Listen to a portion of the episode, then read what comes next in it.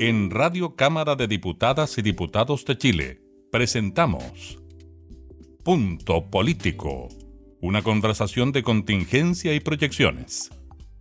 Conduce la periodista Gabriela Núñez.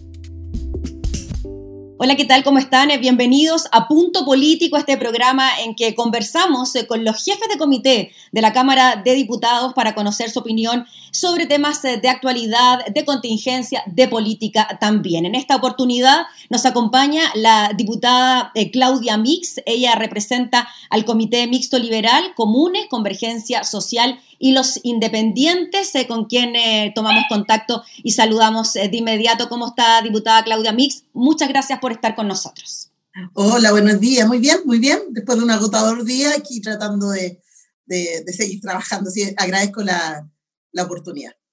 Diputada, bueno, ya lo decíamos, punto político, queremos conversar con usted de lo que está ocurriendo en materia de contingencia y cómo no dejar de lado lo que ocurre con el COVID-19. Y en su calidad, diputada de parlamentaria mujer, eh, queríamos saber su opinión sobre lo que ha ocurrido a raíz eh, del encierro propiamente tal eh, durante esta pandemia y los lamentables casos de violencia intrafamiliar que han ido en aumento. Eh, ¿A qué atribuye usted, diputada, este aumento en los casos de violencia intrafamiliar y cómo cree usted que se ha trabajado en las medidas para evitar que esto siga ocurriendo? Bueno, obviamente una de las preocupaciones que nosotros manifestamos al inicio de esta pandemia, de hecho fuimos la única diputación eh, que ofició al Ministerio de la Mujer en, en ese momento para preguntar cuáles eran las estrategias que tenían elaboradas para enfrentar lo que posiblemente iba a suceder, porque además ya habían algunos indicios en algunos países en Europa, incluso en China, de denuncias del aumento de, de, violencia intrafamiliar.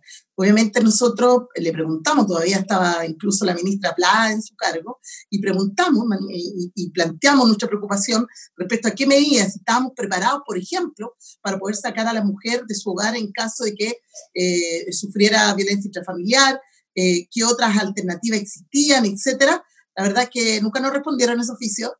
Y empezó a darse lo que todos hoy día eh, vemos que es una realidad, el aumento preocupante de casos de violencia intrafamiliar, que lógico, responden al hacinamiento, a los problemas económicos que se dan al interior de la casa, a los conflictos que, que existían y que se agudizan producto del encierro, ¿verdad? Tener que quizá convivir con alguien con quien ya no te llevas bien y que yo me imagino además que eh, ya existía previamente esa, esa relación violenta y que se agudiza en una situación compleja como la que vivimos. Eh, claramente, recién la semana pasada, el Ministerio de la Mujer reacciona, incluso copiando una iniciativa de países como Argentina y otros países de Europa con esto de la mascarilla 19, pero antes no había tenido ninguna reacción concreta de poder salir a decirle a la mujer, mire, cuando usted necesite ayuda y está encerrada, no puede salir, eh, bueno, se me ocurrió, ¿verdad? A mí me parece que una iniciativa bastante ingeniosa que permite a la mujer salir con una excusa, voy a comprarme un paracetamol, etcétera, y poder denunciar lo que está viviendo. Es complejo. Diputada, sí, solo agregar de que antes de eh, esta iniciativa, eh, podríamos decir, eh, ya más eh, gubernamental, habían iniciativas que incluso promovían algunas parlamentarias de eh, estas, estos videos que no tenían audio, donde se recomendaban ciertas acciones para denunciar en caso de que se produjese un hecho de violencia y no se pudiese hablar, ¿no? Exacto, sí, de hecho, una cosa es que el Ministerio de la Mujer no haya tenido la capacidad de reaccionar y otra es que la ONG y las organizaciones de la sociedad civil no lo hicieran porque ellas no han dejado de trabajar. De hecho, de hecho en, en tiempo del estallido por la violencia política, esta, estas organizaciones como Agofem, por ejemplo, tuvieron que acoger y recibir un montón de casos de denuncias y para el momento de ser derivados encontraban el portazo del Ministerio de la Mujer y Equidad de Género. Es decir, hay obviamente un trabajo paralelo al que desarrolla el ministerio o el que debería eh, hacer el ministerio, y por otras organizaciones que obviamente han salido a, promocionar videos, han salido a fortalecer la red y obviamente a presionar al gobierno, porque finalmente quien tiene los recursos públicos para poder levantar y hacer funcionar centros, por ejemplo, de acogida, que dejaron de funcionar varios centros que se cerraron. Entonces, es un problema de verdad muy, muy complejo en un momento no solamente de la crisis del COVID, que se cruza con una profunda crisis que se viene arrastrando económica. O sea, ahí, obviamente, y lo mostraban el otro día, el aumento de casos de divorcio, eh, de conflicto, incluso el aumento de violencia contra los niños. Porque ¿quiénes terminan siendo las víctimas eh, no responsables de la situación en un hogar? Finalmente son los niños, ¿no? Eh, diputada, y en esa misma línea, bueno, mencionamos a los niños y mencionamos también a las, a las mujeres como eh, principales víctimas de la violencia intrafamiliar, pero también tenemos una situación que complica en sobremanera a las mujeres, sobre todo las que están a punto de volver a sus trabajos. Eh, porque se termina el postnatal. El postnatal de emergencia que surge de una moción parlamentaria y que todavía no cuenta con el patrocinio del Ejecutivo. Em, se escudan de alguna manera en la inadmisibilidad de la misma e, y, se queda trabado ahí, ¿no? Cuando muchas ya dicen que eh, es algo de sentido común que en este momento una mamá con una guagua de cinco meses y medio pueda volver a trabajar si no hay sala cunas abiertas, eh, ni ninguna persona que pueda desplazarse a los hogares para cuidarla. Eh, ¿Qué le pasa a usted con eso entonces? Que en una cosa que al parecer es de sentido común no se logre un acuerdo. Sí, pero primero contar que ese proyecto de ley son tres mociones refundidas. Yo estoy en una de esas mociones, soy parte de las, de las, de las diputadas eh, patrocinantes, eh, firmé uno de esos proyectos.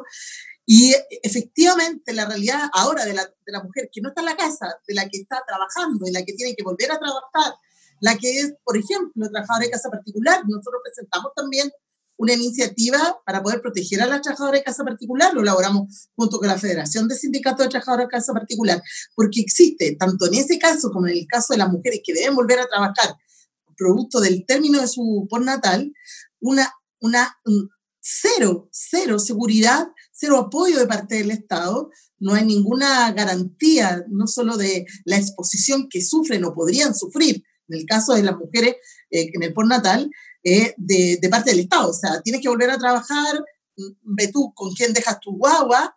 Y en el caso, de, por ejemplo, insisto, en la trabajadora de casa particular también, que no es menor, porque es una cantidad importante de mujeres que han tenido que volver a lugares de trabajo donde el COVID tenía hace un mes, un mes y medio, los, más, los altos números de, de, de, de, casos nuevos todos los días, etc.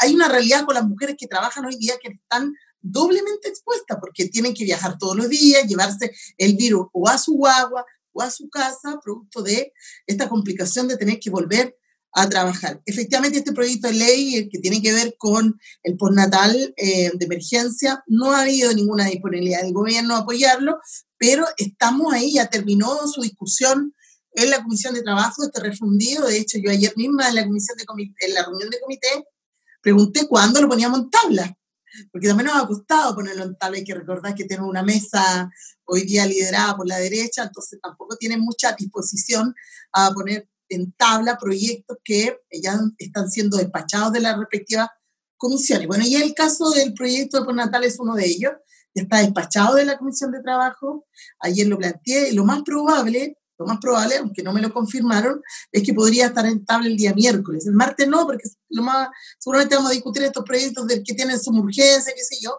y lo más probable es que esté entre martes y jueves, o sea, perdón, miércoles y jueves de la próxima semana en sala. Y lo vamos a tener que despachar ahí, seguramente vamos a tener que pelear las admisibilidades, etc. Pero nosotros de verdad llamamos a la a Chile Vamos y al gobierno a entender la situación. Ayer mismo le, les eh, rechazamos parte importante de un proyecto que de verdad no se pone en el lugar de la familia, que de verdad no se pone en el lugar de los hogares más pobres de nuestro país. Y, y pasa exactamente lo mismo con la situación del postnatal. ¿Quién se hace cargo de tu bebé, de tu guagua de tres, o sea, de cinco meses y medio, de seis meses? Incluso hay muchas que nos escriben están esperando, tengo que volver la otra semana, cuando se despacha, no hay que hacer. Es complejo, es compleja la situación. Eh, diputada Claudia Mix, eh, en esa misma línea vimos a una mm, oposición más bien unida en el tema del postnatal eh, de emergencia, también con participación de parlamentarias de Chile Vamos que también han apoyado la iniciativa. ¿Usted ha visto una oposición unida en, a la hora de enfrentar el COVID-19? Se lo pregunto por lo que surgió tras la portada del The Clinic, por ejemplo, que hablaba del rol de la oposición y salía una portada en blanco. Algunos parlamentarios de Chile Vamos también eh, mostraron eh, esa portada en, la Cámara. ¿Cómo lo ve usted? ¿Cuál es la, la crítica o bien el comentario que hace de esto? A ver, mira, primero yo creo que hay que contextualizar. Nosotros vivimos en un país hiperpresidencialista. ¿Qué significa eso? Que la mayoría de las iniciativas parlamentarias, más aún en un contexto de estado de catástrofe, donde el, Ejecutivo, es decir, el presidente, tiene mucha más eh, eh, potestad, tiene muchas más atribuciones que son exclusivas. Entonces, desde ese punto de vista, la mayoría de los proyectos, y por eso nosotros tanto presionamos como oposición para que no dejemos de sesionar, para que, no, eh, que, haya más participación de los parlamentarios, porque si no se reduce solo la discusión de los proyectos que pone el Ejecutivo. Entonces, en ese sentido, nosotros como oposición, obviamente nos vemos disminuidos frente a la, a la, a la potestad que tiene el Ejecutivo y termina eh, legislando solo en la práctica y no escucha, no incluyen otras propuestas, nos declaran todo inadmisible, porque hoy día en este momento de crisis, ¿qué es lo que la gente necesita? En este momento de crisis económica y producto de la pandemia, necesita apoyo financiero, cómo lo tiramos para arriba, cómo lo protegemos, cómo evitamos, les decimos todos los días hasta el cansancio, no salgan a la calle, quédense en la casa. ¿Y de qué van a vivir? ¿De qué van a vivir? ¿Cómo yo salgo livianamente a decir quédate en casa? Cuando en la práctica la mayoría de los trabajadores y trabajadoras de nuestro país no lo pueden hacer. No lo pueden hacer y salen a exponerse ellos y sus familias ¿Y cuál es la solución? La solución es que les digamos, quédate en casa porque el Estado te va a proveer de todo aquello que tú necesitas para quedarte en casa. No lleve a los niños al colegio, no esto, no esto otro. Y permitimos efectivamente no solo ganarle a la pandemia, sino que también darle la tranquilidad a esta familia para que puedan estar en su casa tranquilamente, pudiendo alimentarse, porque se ha venido una crisis alimentaria tremenda, no solo pagar su deuda, tener sus servicios básicos, etcétera, pero ¿qué pasa? Vemos a un gobierno que a pesar de que nos trata de obstruccionistas y que nos trata que no cooperamos, nosotros lo que hacemos es exigir que el Ejecutivo, que este gobierno se meta la mano al bolsillo, pues la familia ha corrido a salvar a las grandes empresas, o alguien me lo puede negar. Saca 3 mil millones de dólares para salvar e, inyecta fondos al FOGAPE para supuestamente salvar a los micro y medianos empresarios y tenía salvando a los grandes empresarios. Y cuando se trata de salir a salvar o ayudar a apoyar a las familias chilenas, ¿qué es lo que pasa? Pone 800 millones de dólares. Es decir, es impresentable. Ayer calculábamos en el debate del ingreso familiar de emergencia presentado por el gobierno que habían familias que iban a tener que vivir el primer mes con 65 mil pesos, el segundo con 50 y el siguiente con 40 porque además va reduciendo. Y ahí, dependiendo del número de integrantes, va aumentando y, tiene un tope. Y la verdad es que yo no le puedo decir a una familia, quédense en casa porque van a vivir con 3 mil pesos diarios cada uno de ustedes. ¿Les va a alcanzar para, pan? ¿Para qué más? o va a tener que elegir qué comida del día.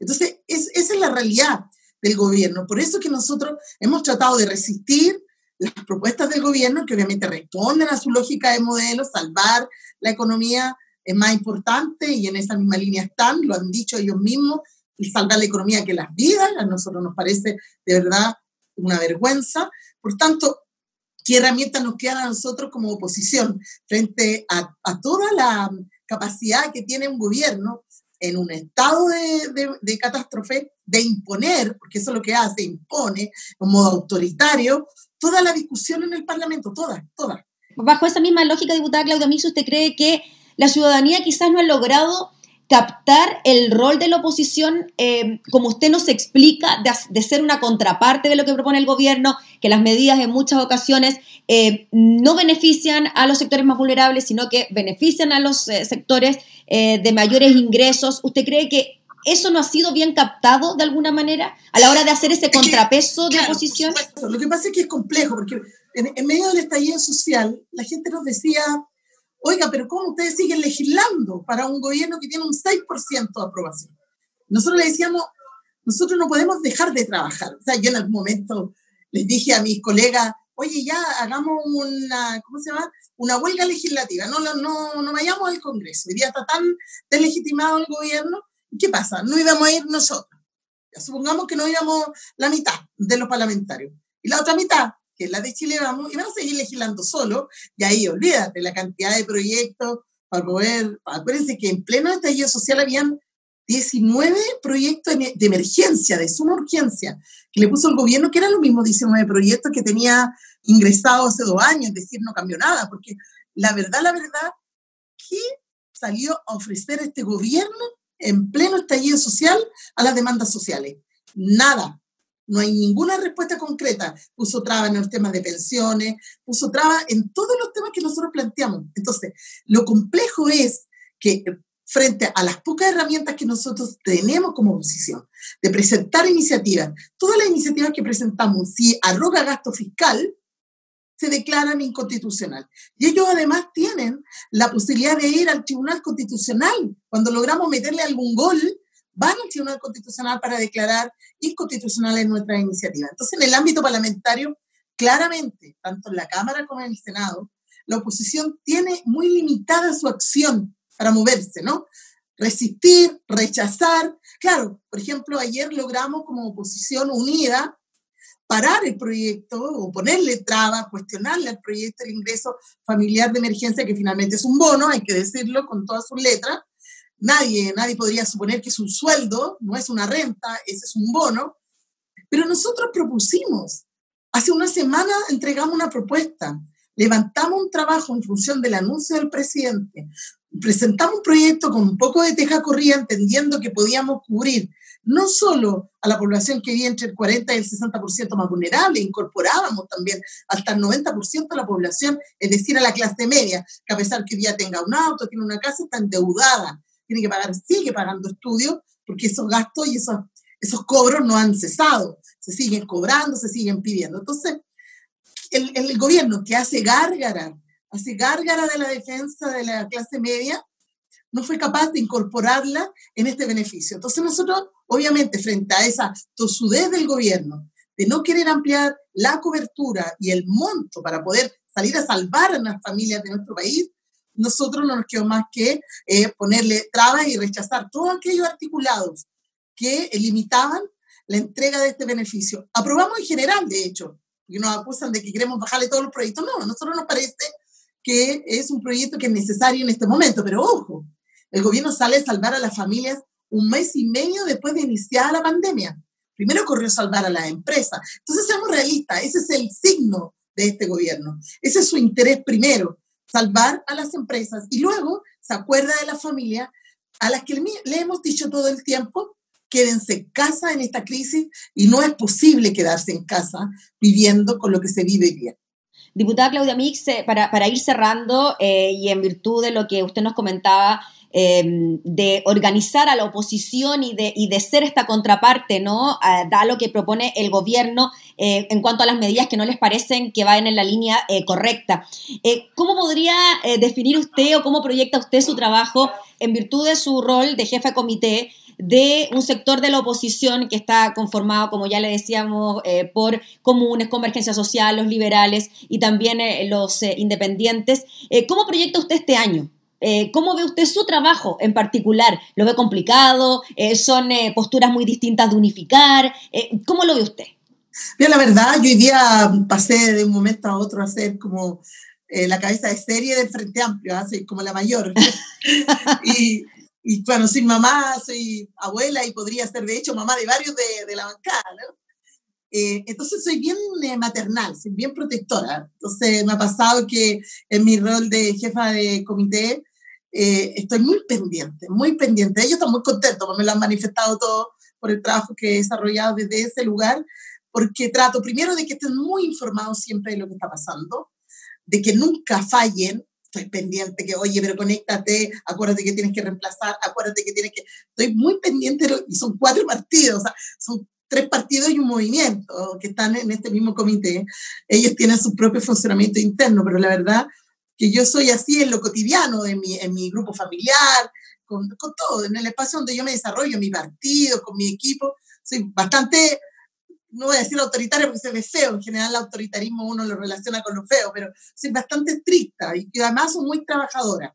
Yo soy muy cumplidora, entonces en ese sentido, eh, y yo generalmente saludo a todo el mundo, respeto el trabajo que desarrollan todos, cada uno, todos aportamos en esto. Por eso mismo le pido a todo el mundo el mismo nivel de respeto, porque siempre después de uno hay otro que tiene que continuar tu trabajo, uno viene continuando el que hizo el anterior. Entonces, en ese sentido, tiene uno que eh, cuando cumple estos roles de coordinación, de responsabilidad, de información, primero yo nunca las tomo sola.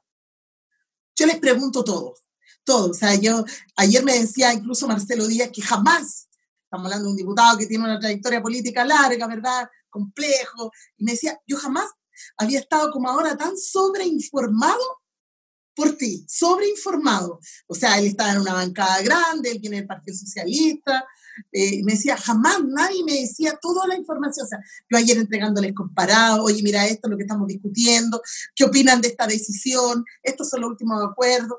la verdad, bien mamada, bien preocupada de los demás, pero además entendiendo que el rol de la mujer en general, porque fíjate tú que la mayoría de los proyectos de ley que hemos discutido en la Cámara en estos dos años, que yo no estaba antes, que han tenido que ver con derechos de la mujer han avanzado mucho más rápido que lo que avanzaron antes. No solo porque hay una creación, y fui parte del, primer año de la Comisión de Mujer y Equidad de Género, sino que además hemos logrado la transversalidad que no se lograba en esos proyectos. Y convocar a, a, parlamentarias de Chile Vamos, por ejemplo, en la mayoría de esos proyectos, la mayoría. Y además, cada vez que hay roles de mujeres en la conducción de un comité o en la, en la conducción de una bancada, y estoy convencida que en la conducción de un país, y lo demostró el otro día un estudio que, que decía que en los países con, con presidentas o con primeras ministras, eh, el COVID ha sido manejado de distintas formas. Nueva Zelanda, Alemania y otras. Exactamente, si no es menor, no es menor, no es menor. Yo milito en un país donde no solo lo preside una mujer, sino que además la estructura, los órganos internos de este partido, del 60% lo componen las mujeres. No necesitamos una vicepresidencia de la mujer para entender lo que nos pasa. No, nosotros empujamos estos espacios. Y, y es reflejo, y es reflejo de la realidad de todo país, de todo nuestro país al menos, en los sectores populares, históricamente, quienes han empujado los procesos sociales, aunque no han invisibilizado, han sido las mujeres, en las ollas comunes, en, las, en, las, juntas de vecinos, quiénes son quienes conducen los barrios. Y claro, ahí uno se genera una, una, una disyuntiva y una, una pregunta que siempre le hacemos. ¿Qué pasa que en un momento determinado en todos los barrios conducen las mujeres y cuando hay que ocupar los cargos de representación popular aparecen los hombres, ¿no? Yo no digo que no hayan compañeros y, eh, que hacen bien la pega, ¿no? No me cabe ninguna duda pero el peso de la conducción y de la organización en todo nuestro espacio, en todos, tenemos una mirada distinta. Si ya por lo menos los hombres están asumiendo con, con todo este movimiento feminista también, de que somos distintos, no somos iguales, yo, no, yo nunca digo somos iguales, no, no somos iguales, somos distintos, y que las capacidades que tenemos nosotras de conducción y de organización se notan, sobresalen, porque somos un poquito también obsesivas en nuestro trabajo, nos gusta hacerlo bien, queremos que nos valoren el trabajo, queremos incorporar, no queremos que nadie se nos quede atrás. Y eso se nota en la, en la pega que hemos realizado desde la jefatura de este comité y yo siento, y siento como el agradecimiento. De hecho, el otro día me decía Gael, oye, Gabriel te ama, porque nunca había estado alguien tan preocupado de que se conectara, de preguntarle por su salud a cada uno de ellos, oye, ¿cómo está? O sea, todo eso lo hago habitualmente, me sale natural. Y, y, y, creo que es importante porque somos un grupo de, eso nos tiene que olvidar. Finalmente somos todos personas que venimos con cosas de nuestras casas, tenemos nuestros propios problemas y también nuestros propios sueños. Y bueno, y si te encuentras con gente que tiene los mismos tuyos, ¿cómo, cómo no vaya a poder hacer algo bonito de eso? Nos quedamos con eso, pues, diputada Claudia Mix, le agradecemos enormemente por esta conversación, por abrirnos también las puertas de su casa en este punto político, modalidad teletrabajo. Así que muchas gracias por acompañarnos. No, gracias a usted y por supuesto toda la disposición cuando lo requiera. Gracias. La diputada Claudia Mix, eh, jefa de bancada del eh, Comité Mixto Liberal Comunes Convergencia Social Independiente, se conversando con Punto Político. Nosotros nos reencontramos en una próxima oportunidad. Que esté muy bien. Hasta entonces. Esto fue Punto Político, una conversación de contingencia y proyecciones. Radio Cámara de Diputadas y Diputados de Chile acercando las leyes.